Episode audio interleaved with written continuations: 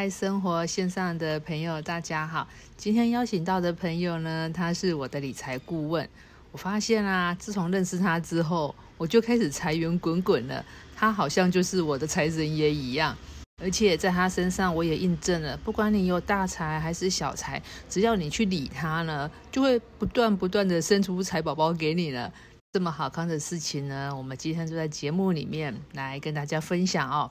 那我们就欢迎我的好朋友少芳。Hello，Hello，线上的朋友大家好，我是少芳。嗨，小芳，那我认识你的时候啊，其实是因为你有减肥的需求。对对对。除了减肥这个事情之外呢，其实我们又有一个另外的连接，就是他也是我的理财专员。嗯，那对，因为很好玩了，因为其实我之前也是从一就是一般的上班族，然后开始创业斜杠，有了人生的第一桶金，然后开始从没有财可以理到现在，哎，有财可理，那我就这个部分我就一样交给专业嘛，那我们就请少芳来帮我做理财的规划。我认识你的时候，你就是在从事这个保险理财部分。你一直在这个行业吗？哦，没有哎，我其实我原本是观光系毕业，所以我一直都在带团。那我带了一段时间之后，我后来发现好像没有办法兼顾家庭。后来我就重新思考，哎，如果我的梦想是环游世界，我可能要换一个方法。哦，OK。因为我认识你的时候，你就已经是一个在保险业非常非常出色的一个角色了。我不知道你之前是读观光的，而且其实像环游世界这一个梦想，应该是很多人都会想说：哦，你赚了钱要做什么？我想要环游世界。但是有这么容易吗？我觉得其实如果你想做任何事啊，你只要透过你的规划，然后逐步去完成，什么事都可以做得了。那因为我的梦想很清楚，就是环游世界，所以我为了环游世界还去念了观光系，是不是很靠近？可是当了导游之后，我渐渐发现啊，如果我出去玩的这件事这么重要，可是我却忽略了我的家庭的话，那也不是我想要。后来我就想，那我应该换一个方式来旅游，来环游世界，尤其是。当导游的时候啊，眼睛啊都看着客人，其实没有办法好好的去体会当地文化跟看当地风景，所以我就决定要换个工作。哎，对对对对，其实像导游啊，人家就会很羡慕说，哇，你当导游哎，你可以各国各国这样跑出去玩呢，就像我们做代购一样。他说，哎，你你好好哦，你可以出国买东西又可以玩，但是其实真的不是这一回事吧？对呀，就是玩确实是玩得到，但是就是你还是得要有一些牺牲，包含就是你可能你想想看。如果带团一次出去九天十天，你可能要跟你的孩子分开十天。我很怕我出国回来之后，我的小孩突然叫我阿姨，就哎你哪位 不清了哈。所以我我很年轻的时候，我大概二十八岁的时候我就转行做保险。但是其实，在保险业务工作之前呢，其实我是做了我们公司的内勤教育训练工作。然后我突然发现，哎，我们的公司有一个部门，每一年都奖励业务同仁出国两次。后来我就跨部门应。征也很幸运录取上，就是那个奖励旅游部门。然后我就看着公司福利制度很好，每年都招待。像我第一次就陪着公司招待两千五百个业务同仁去法国玩，是不是很好？就我都没有做业绩哦，也没有出到旅费哦，我就跟着去法国。可是你能想象吗？我那次去啊，因为工作在身，我几乎连巴黎铁塔都没看到就要回来了。我想说啊，我都去到法国了，怎么会没看到巴黎铁塔？然后其实那一次啊，我们。办表扬大会的时候，我发现哇，全国第二名在台上分享他的那个得奖的感言。是我发现这位业务同仁得了第二名，可是他讲话竟然是结结巴巴的。他想说，哇塞，原来结巴也可以当成这么厉害的超业。那我们这么会说话，应该有点机会。所以那个时候，我一。一方面在整理那些奖杯，我一方面就超想做业务的，因为我觉得哇，我如果用业务的工作开始环游世界，也是一种方法，所以我就鼓起勇气，在我二十八岁的那一年，从内勤转做业务，然后就开始没有底薪的工作了。哇，所以你做导游的时候，你一开始是做内勤，那内勤的话，刚刚有提到内勤至少有一个基本底薪，对，那你怎么有勇气？跳到业务那边去啊，那是完全没有底薪的，而且没有底薪的情况之下，通常大家会考虑很多吧。其实啊，我那个时候离开内勤收入的时候，一个月大概有四万。其实二十八岁有四万一个月，金不错哈。那我那时候其实思考几个点，第一个就是，我如果每一年公司加薪三三个 percent，然后我的目标希望一个月有八九万，哇，那我可能。连续三十年，不晓得有没有机会达成。再来，我每一年的收入啊、晋升啊，都是要主管决定。那我人生好像没有拥有什么可以自己决定的选择权。然后我那时候想说，反正我一个人保全家保，然后我就呃挑战看看。其实我那时候还有去行天宫求签。然后你知道吗？我第一次抽签，你猜我抽到什么？呃，好签。没有，我抽到下下签。嗯，所以通常啊，大部分人看到下下签，是不是就会觉得啊，我不适合，算了。对啊，老天爷在跟你讲，不要做这件事情。对，所以我这里啊，要跟所有线上朋友说，当你决定很想要、很想要一件事候，你就是相信自己。其实我那时候其实是蛮想、蛮想要尝试，而且我就是很有信心这样。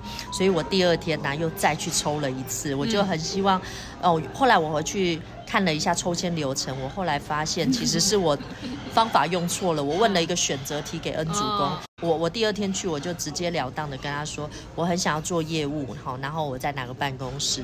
哎，结果我第二次抽签就抽到一个上级，嗯，然后想说，哎。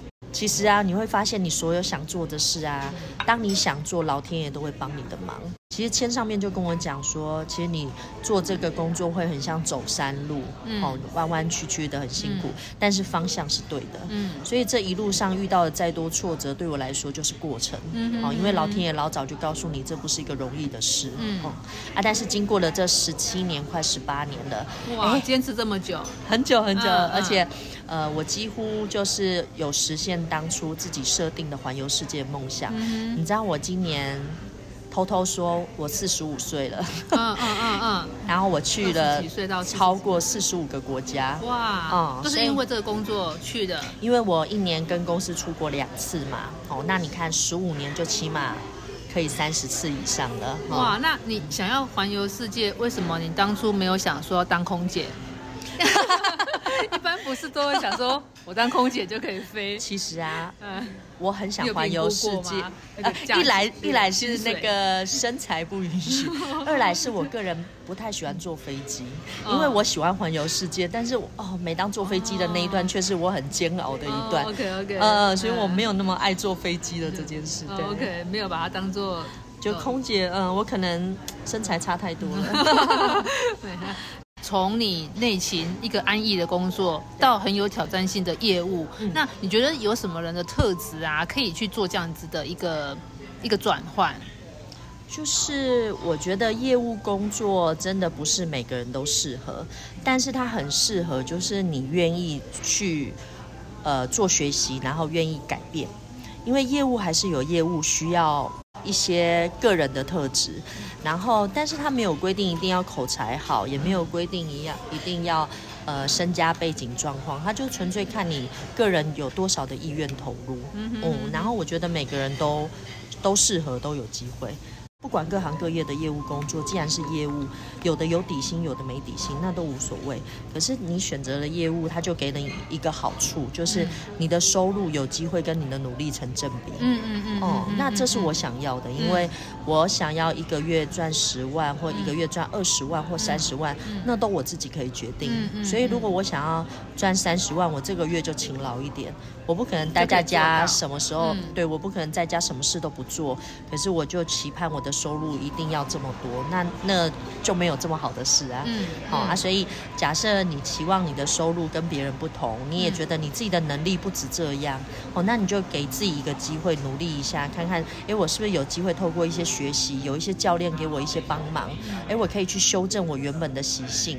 我可能从很内向，上台会紧张，透过经验值的累积，你上台次数够多了，哎，搞不好你就是一个讲师啊。嗯嗯，哦，所以我自己是一直要。求我自己就是每年多做一些自己没做过的事，让自己在更多的能力累积。呃，我觉得，呃，在我们的那个收入里面呢，我会建议就是大家可以划分一下，就是如我们最终目标一定希望财务自由，就是财富自由，就不要我要工作到八十岁甚至八十五岁。好，那所以我会建议大家，就是你的财务的部分呢，可以做一些短中长期的规划。好，那比如说，假设你的收入年收是六十或一百都可以，你就是啊，把百分之四十。存起来，哦，这是一个安全量。那百分之四十也不要全部买保险哦，因为它就锁住了。我建议大家就可以把它划分，比如说呃百分之二十四十里面的一半。好，先当紧急预备金，另外的一半呢，再按照你的短中长期目标去做规划。举例来说，像短期啊，大概的时间点，哦，就是大概抓一到六年，一到五年之间，算短的，算短的。比如说这五年内，我想要存一笔带孩子去哪里游学的钱，好，那那笔钱呢，呃，是多少？哦，那你可以做一个短期目标。那中期的话呢，建议大概就六到十年。嗯。那比如说，假设呃十年后我的孩子大概就是要出国游学了，好要念书了，去去出国的费用，好那那个就可以做一个教育金的规划。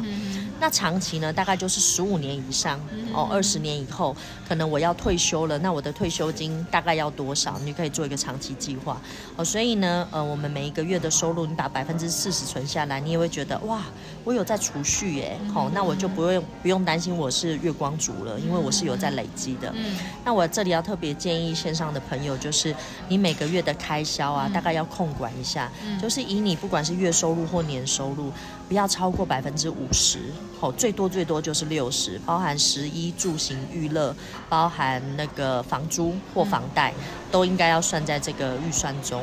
否则啊，你会花超过就没得存了。好，那最后的百分之十，建议各位要做一个最基础、最基础，一定要保护自己的保险规划。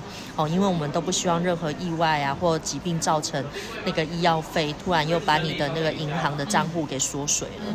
对，大概是这样的配置。OK，所以刚刚这样听起来的话，就是如果说你有一笔呃收入，那我们就是有一半当日常。然后就是呃，就是一半就是嗯五分的部分，那我们的四分就拿来做储蓄管理的部分，那另外的一分就是当做就是紧急或者是一些基础保障的的的运用这样子。对，哎，那刚刚讲到就是我们就是存款的部分、理财部分有分中期、短期、长期这个部分。那长期听起来就需要十五年以上，但是如果说我们现在年纪已经呃五六十岁了，没有。如果说时间上面不允许的话，有没有什么紧急的措施啊？呃，如果如果假设现在目前五六十岁，我我猜想啊，应该就是手上应该有一些钱哈，不管是放股票或者定存或者是活存都可以。整合？对，你可以依照你自己的呃风险承受能力去选择适合的工具。那像之前我大概呃三年前有帮一个客户做一个退休规划，我觉得挺不错的哈。那他就是每一个月都会有现金流的部分。那你想想哦，如果大概一个三千万的房子啊，在台北收租，大概收六万到八万的租金就蛮厉害的。哦，那像透过这样的退休规划，他其实每一个月拿到的。呃，体检拨回，他大概就是每个月拿十二万六到十四万六之间，吼，所以它就会是一个月现金流的配置。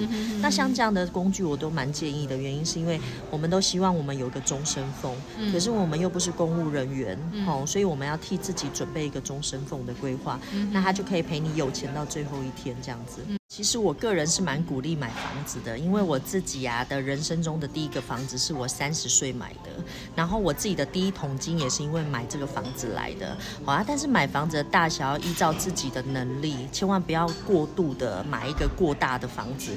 像我二十二十八岁开始做业务嘛，吼，然后两年的时间呢，我大概存到了快一百万，我就把这一百万全部当头期款，我几乎梭哈了我所有的头期款，买了一个很小很小在巴德路。的小房子在饶河街，嗯，单身，然后在饶河街夜市对面，我买了一个五百万的房子。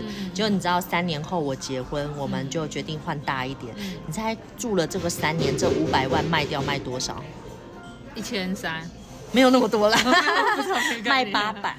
所以，我人生突然多了第一桶金三百万，就蛮好的啊哈。所以，可是你知道我买的房子多小吗？我才买十平哎，可是一个女生十平就够啦。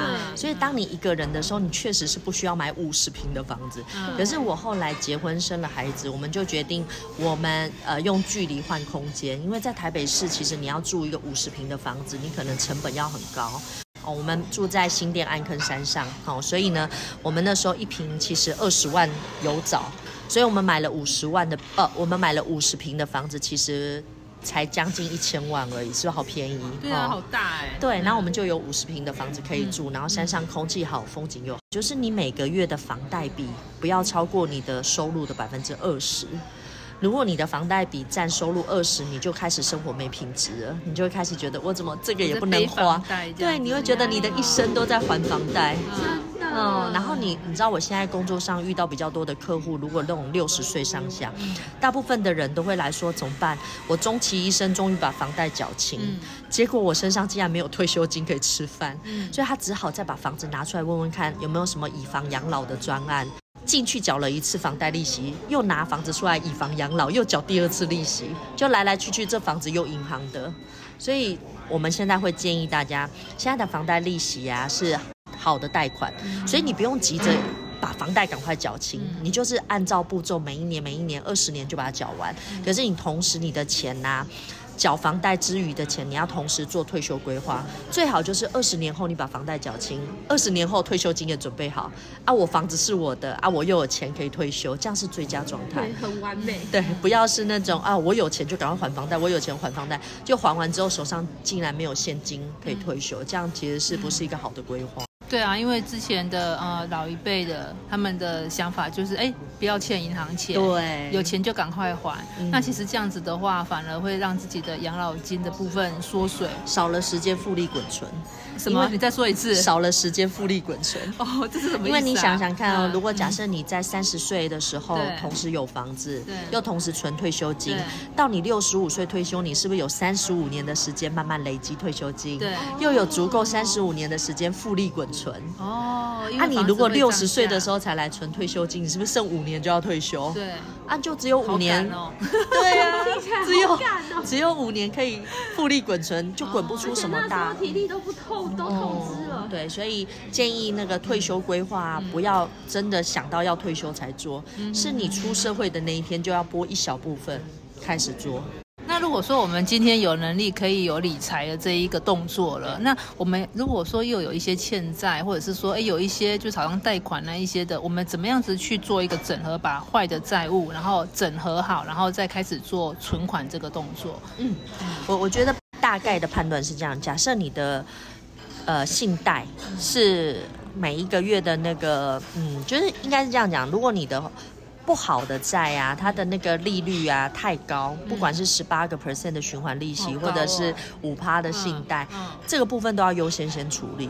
比存款更重要吗？比理财更重要，理债比较重要。嗯。哈、那你先把债先稍微降低一点，嗯。尤其是如果你选的理财工具，比如说你理财都最高六个 percent 的理财工具的话，可是你看你还在还十八趴的信用循环，哦那你不如先把十八趴的先处理掉是是是然后当你十八趴降低到差不多的时候，你就开始可以开启你的强迫储蓄的功能。那我个人是觉得这样，就是为什么有些人会。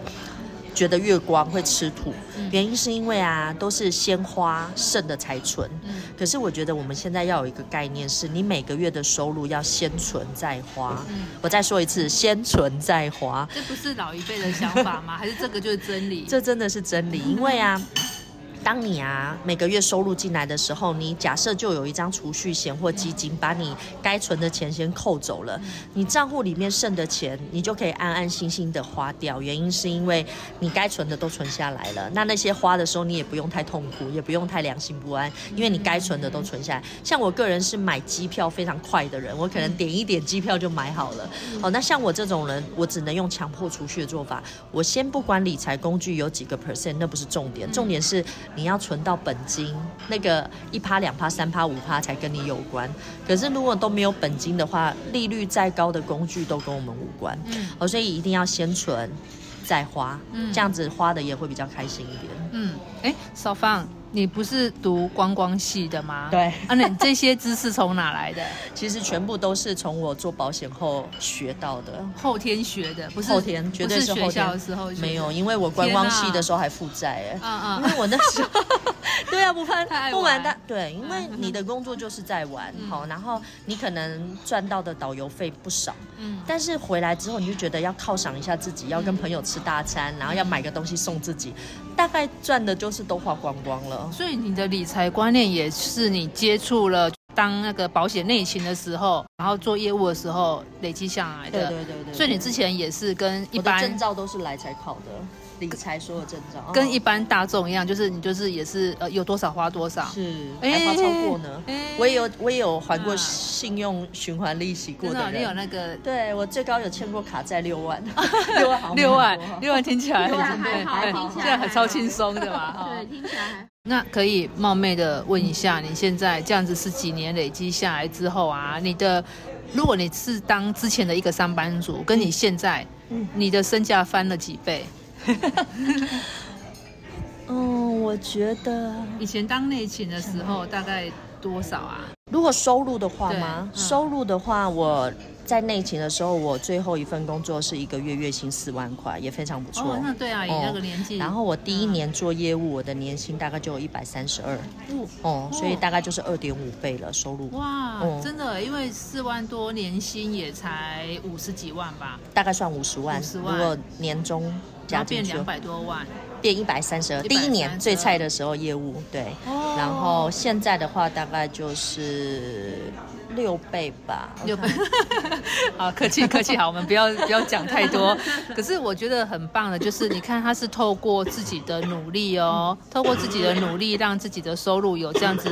还没有底线的，还在持续的成长中。那这个部分其实就是我们必须去看到别人是怎么样努力，透过努力，然后来达成自己想要的生活。OK，那像刚刚在讲理财的部分啊，我也很好奇，像你现在已经是一个理财专员了，你也会记账吗？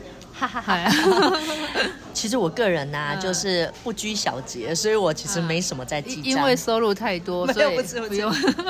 但是啊，我个人有一个方法，就是我会专款专户用，所以我大概也会知道我生活上。花费花了多少？举例来说，像比如说，我会固定把呃生活里面的吃饭钱哈，或者是绑那个熊猫的 f o o Panda 的费用绑在同一张信用卡上。那这样一个月我就会知道哦，我生活吃饭的开销、带孩子大概多少费用，有没有超过？然后另外一张呢，就是假设我有一些呃保险费或者是储蓄的钱扣基金，我就固定用同一张信用卡刷，我拿那一笔的月现金流就很。固定，然后其实现在很多的信用卡都有提供给保险一个很棒的那个优惠，我不晓得大家知不知道，就是很多银行啊在刷保费，它都可以零息分十二期。所以举例来说，像假设我一年的保费要一百五十万的话，我就会把它分成十二个月。等一下，你说你的 保保费一年要多少？一百五十万。听到关键字了。对，然后你就。对，除了美元不能刷卡之外，台币都能刷哈。那我就会把它分散分散在十二个月，让它是月缴的概念，可是却没有收任何利息。哦，OK，哎，这个我听到有一个关键就是我们。保费年缴比较低，对，然后我们又用无息的分十二期，对，哦，又等于是月缴，然后又省到哈，对，省到年缴跟月缴中间的价差，对，OK。然后第二个部分是，就是我另外一张会拿来做额外消费，就举例来说，像偶尔会跟朋友聚餐，或者是会出国玩，然后会有一些额外消费，我就会固定刷另外一张，所以我大概会至少有三张信用卡。然后呢，账户的部分我也会开不同的存折。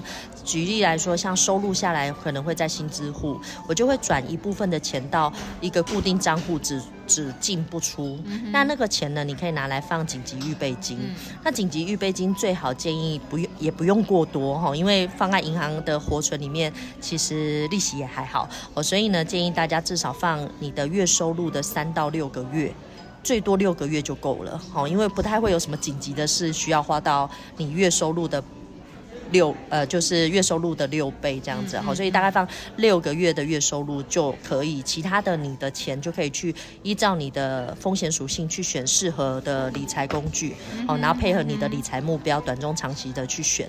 如果你风险高一点，承受度高一点，你可以选股票，好，然后或者是基金。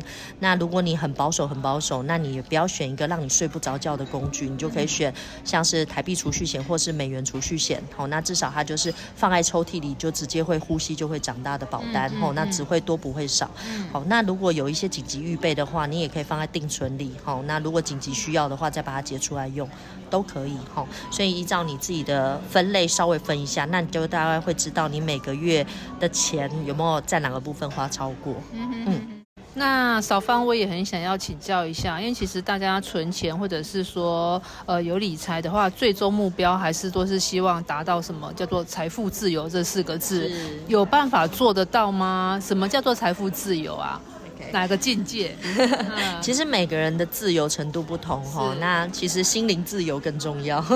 但我们也不能心灵很自由，然后每对对对，然后但是钱不够用也呃也不是我们想要，所以呢，其实那个《穷爸爸富爸爸》里面的这本书就有提到，当你每个月的月现金流大于总支出的时候，你就财富自由。白话文的意思就是说，当你每个月一定要花到的钱哈，但是你有一个被动收入。它大于你一定要花掉的钱。你假设一个月一定要花五万块，可是你有一个被动收入是六万，那你就财富自由了。嗯，就是还是不够用啊。不够啊，就是说，如果嗯。要有退休或者是比较退休金的部分，这样还是不够用。因为通常像退休金的话，我也会建议各位线上朋友，就是你可以找你熟悉的呃，就是财务顾问或理财专员，请他帮你试算。其实现在啊，很多线上试算软体或者是财务计算机，都可以帮你透过这些呃未来公式啊，去算出，假设你啊在六十岁退休的时候，你希望一个月的现金流有十万哦，然后你现在几岁？到了那个时候呢，你大概每个月要拨多少出来存？到时候。假设总共存了多少钱，你每个月就可以有十万块来用，哦，这都是算得出来的。那我们都不要等到啊，万一要退休了，因为人生呐、有很多财务都要花，等到有钱的那一天再来存，往往你都会觉得有点时间不够用了。嗯好、所以不如尽早把这些数字算好，那你好做一个自己财务上的分配。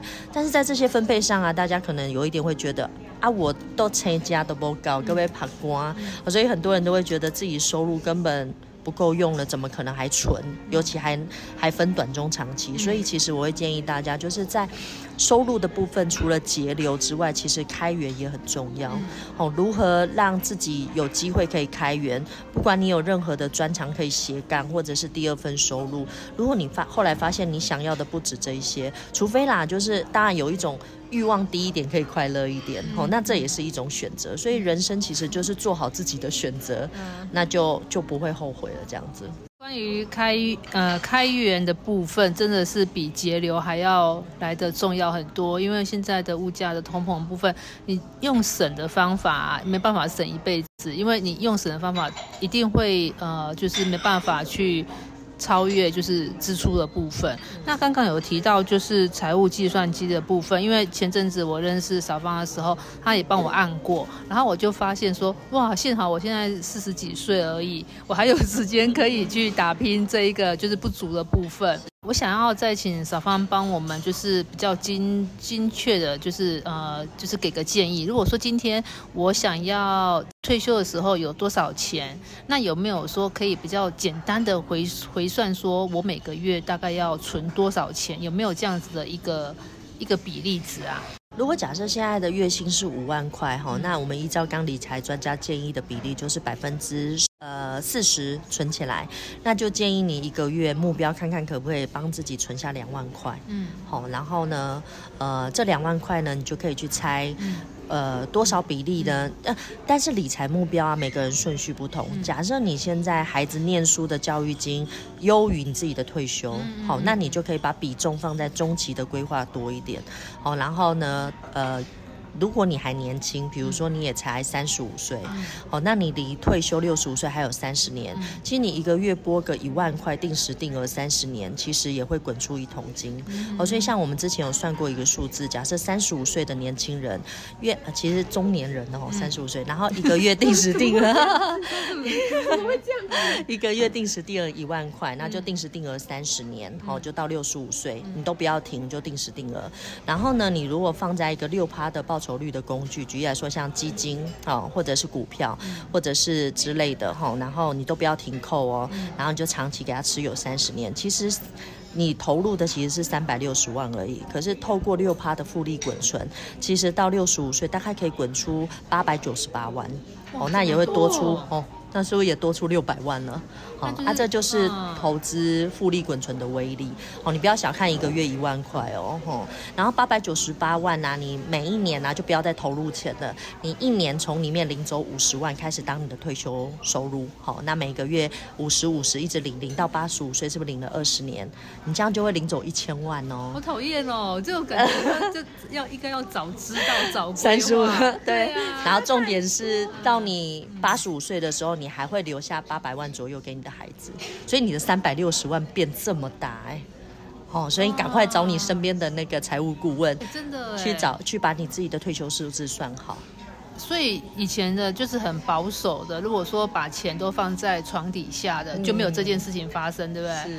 哎，那那如果说我们在选择理财的这些工具的时候啊，有没有要注意什么的呃雷呀、嗯，啊？其实我觉得每一个人适合的理财工具都不同哈、所以你千万不要听朋友说人家怎么买你就怎么买，也许那他能承受的不一定是我们能承受。然后你不懂的理财工具啊，你一定要花时间学哦，千万不要做一个懒人投资法，就是哦那个闭上眼睛就会赚钱，没有这么好的事哈、第一个是学习，你要付出时间哈、然后第二个呢就是选适合你的，好、比如说假设你就真的超保守的话，你就是宁可去选慢一点的工具，好、啊，但是它一定会复利滚存，好、那只会多不会少的就比较适合你，所以我个人是蛮推荐美元的储蓄保单，好、尤其这比较保守。对，比较保守，嗯。但是它相对的那个呃内部报酬率也还不错，目前都还有呃三点三、三点四以上，嗯哈、所以定存那一些。其实现在短期银行的美元定存其实是比较高的，哦好啊，但是其实你要存的是长期的钱，对好，所以对我们来说，我觉得强迫储蓄的功能比较重要，因为你存银行，你很有可能这个月存，下个月没存，下下个月存，下下个月又暂停一下。可是你如果透过一些强迫储蓄的哎工具也，是哎哦钱就存下来了就。领出来了哈。对，你不觉得最大的小偷是自己吗？哦，对，一直偷，对对，有小孩自己帮自己花，对啊，对对对，就花掉了。嗯，所以呃，我觉得让一个工具锁住你的钱是比较重要的哈、啊，等到你需要花的时候再拿来用，相对的那笔一定是一个不小的钱。所以真是很谢谢少芳今天特别从台北跑来英哥来跟我们分享这个理财的观念，因为其实我个人是非常没有理财观念，因为之前也没有财可以理，那现在好不容易有财可以理了，我就哎听听看，就是专家的建议，那我就会发现说，真的各行各业你要听一些专家的建议，而不要说自己在网络上那边乱查，那查也未必是适合你的方式。我们刚刚提到说，其实我们跟少芳认识的话，是因为他当初有有一个就是健康减肥的一个需求。我也很好奇哦，就说，哎，你为什么会想要做？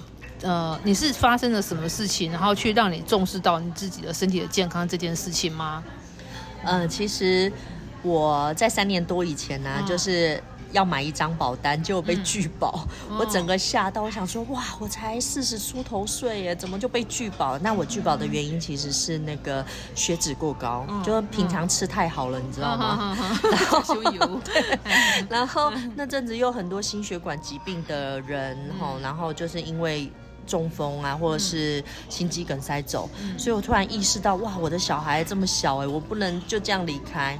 然后我就试了很多方法，比如说去找那个重训的教练。然后呢，我那个月其实付了一万多块，可是其实没有变瘦，但是体重没有降，但是我有了一些线条。后来呢，我也付费找了那营养师帮我看每个月吃的，然后一公斤，比如说五千元。哇，我后来就提早跟他结束合作，因为我发后来发现他要我吃太多的淀粉了，哦，所以我后来是去跳舞的地方，我有固定去上一个跳舞课，嗯。然后看到前面站站的姐姐啊，她的身形从 L 变成 S，因为跳舞的关系嘛。对我就上前搭讪他，嗯我就说。请问你是跳舞瘦的吗？嗯然后他就说跳舞怎么可能瘦？后来他就跟我说了一个，他就介绍了蕾蕾给我认识，嗯然后他很会呃，就是他他有一种方法可以健康的减重变瘦。嗯那健康瘦就是我想要，因为我不要吃药减肥，我也不要那个不健康的方式，所以才这样子。很谢谢蕾蕾，让我有机会可以在那个回到结婚前体重。对啊，然后这个这个也是一个很好的姻缘，因为他来减重，然后我们认识，然后我在这边斜杠副业，然后也赚了呃一些做到一些钱，然后可以有财可理，就是哎就发现好像就是你管好自己的一些基本的事情之后，很多好事情就会跟着发生。嗯，其实啊，我觉得梦想啊，要变成是可被实现的，它中间有一件很重要的事，就是你每一年呢、我我自己啦，我的做法是我每年都会帮自己做一个策划汇报的计划。你可以找一个安静你喜欢的咖啡店坐下来，好，那我自己会带几张 A4 的废的白纸翻过来背面开始计划。我这一整年呢，第一张我就会写我的旅游计划，我想要去哪些国家。那像今年呢，我就自己计划，就是一月寒假的时候，跟我先生带两个孩子去日本报复性旅游嘛，哈、因为三年没去了。好，那我们呢就是呃花了一些钱哈，那你就看多少、啊？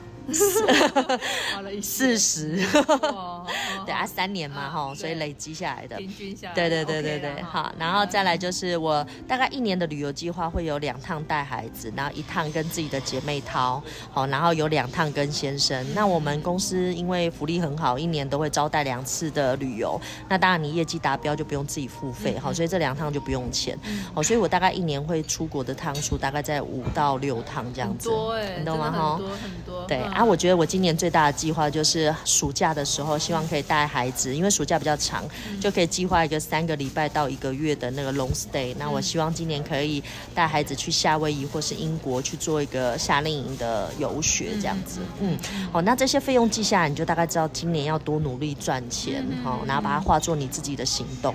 然后第二章呢，我大概会列出今年我想要做哪些学习，吼，那那些课程需要花费多少，把它记下来，总共的花费。第三章呢，就是我自己家里面的家庭支出跟自己想要存下的存钱目标，吼，然后把它记起来。好，那这些零零总总三张加起来，你大概推理出你今年应该要赚多少的收入，才能支撑你所有的计划。所以为什么梦想不能达成？大部分。可能会落在就是啊，我再想一想好了，或者是我再计划一下好了，这样子你就会发现那个梦想啊很难被实现。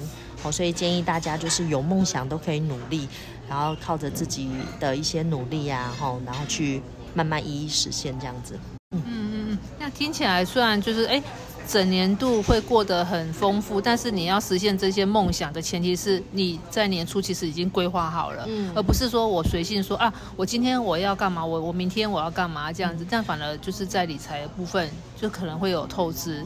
那现在你已经有知道说，哎，我今年就是我我我要有哪一些支出，然后为了这个支出先去努力。嗯那如果说万一努力的部分没有得到这样子的回报，那这些计划嗯，也是不是要做适当的调调整？是是哈。如果假设对，因为嗯可能是我的收入是跟努力成正比嘛，啊，可是有的时候努力也不一定是那个收入就完成，那你可能就有一些些呃计划，你可以弹性的调整。比如说，假设我今年旅游计划了六趟，可是最后我的收入跟不上那么多的话，嗯我自己就得要删掉一两趟，就不能花超过。嗯哦，那你自己就会控制在你百分之，我们刚刚有说到年收的百分之。五十是你最多的食衣住行娱乐、加上房租房贷的花费，嗯。哦，所以就是在你应该花的钱以内，因为我觉得现在很容易过度消费，嗯。尤其我们现在有信用卡都先刷了再说，嗯。可是我会建议大家就是应该要先存下来，哦，剩的再花，不要让自己过度消费，因为有的时候回头想想，我到底是需要还是想要，刚刚讲到理财。也真的是要有财可理啊。嗯那如果说万一我收入没有那么高，我每个月只有几千元的话，这样子也有理财的的项目可以选择吗？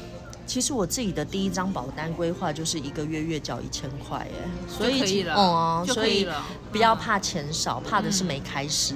哦，所以一千有一千的做法，两千有两千的做法，一万有一万的做法。嗯那每一张保单都累积，像我自己目前是五十二张保单，然后全部都是小小的，慢慢累积上。嗯哎，这样也累积了不少钱在里面，我觉得也挺好的。那为什么你会选择是买保单，而不是去呃银行，就是做直接的存款的动作啊？因为存款当然也做，嗯。好、那保单是我的大部分，原因是因为其实我大部分时间都花在客户身上，嗯。哦，所以我其实没有那么多时间去跟进股票啊，哦要但是我会做嗯，但是我会呃扣基金，嗯。哦，因为基金算是中长期的累积，哦，所以我比较不会做那种短期波动太大的理财工具，原因是因为我确实是没有太多时间关注这件事，好、啊，但是我会做一些理财的分配，嗯，有一些我我其实也会投资那个呃不动产，然后我也会投资其他公司，嗯，所以我现在目前手上的工具其实不只是保险，只是保险是我最保守、最打底的那一块，就是未来老的时候一定要有吃饭钱就对了。嗯嗯嗯，有没有什么建议可以给一些就是哎是夫妻一起拿一些基金出来啊，然后为家里就是做一些支出，这个部分你们的做法是怎么做啊？哦，你讲到这个真的太重要了，因为其实每个家庭啊都有属于自己的理财模式。有的家庭是一起理财，吼、夫妻的钱放一起；有的家庭是各理各的，就是先生有先生的，太太有太太。那以我们家的话呢，就是我们家是各管各的。嗯哦，那我说我要把我的钱给我先生管，我先生说哦不用不用不用，你自己的赚的钱你自己弄就好了。好哦，所以我们自己就会选择不同的理财工具这样子哈、那我觉得夫妻之间的共识蛮重要的哦，千万不要因为和气才生财嘛吼、所以千万不要为钱的事吵架。但是呢，我觉得就是互相要有彼此的一个互相尊重跟包容吼、那呃，我觉得夫妻之间，像我们自己啊，我们就是呃费用的部分呢，把大的抓出来，比如说像房贷跟教育金是我们家目前。呃，最大的支出费用哈、然后我们把它抓出来，一年需要多少钱？那我们怎么来分摊？那那个储蓄的计划呢，我们就各做各的，好、所以我手上的储蓄计划跟他的不一定会一样，好、那我们就各准备了一笔各自的。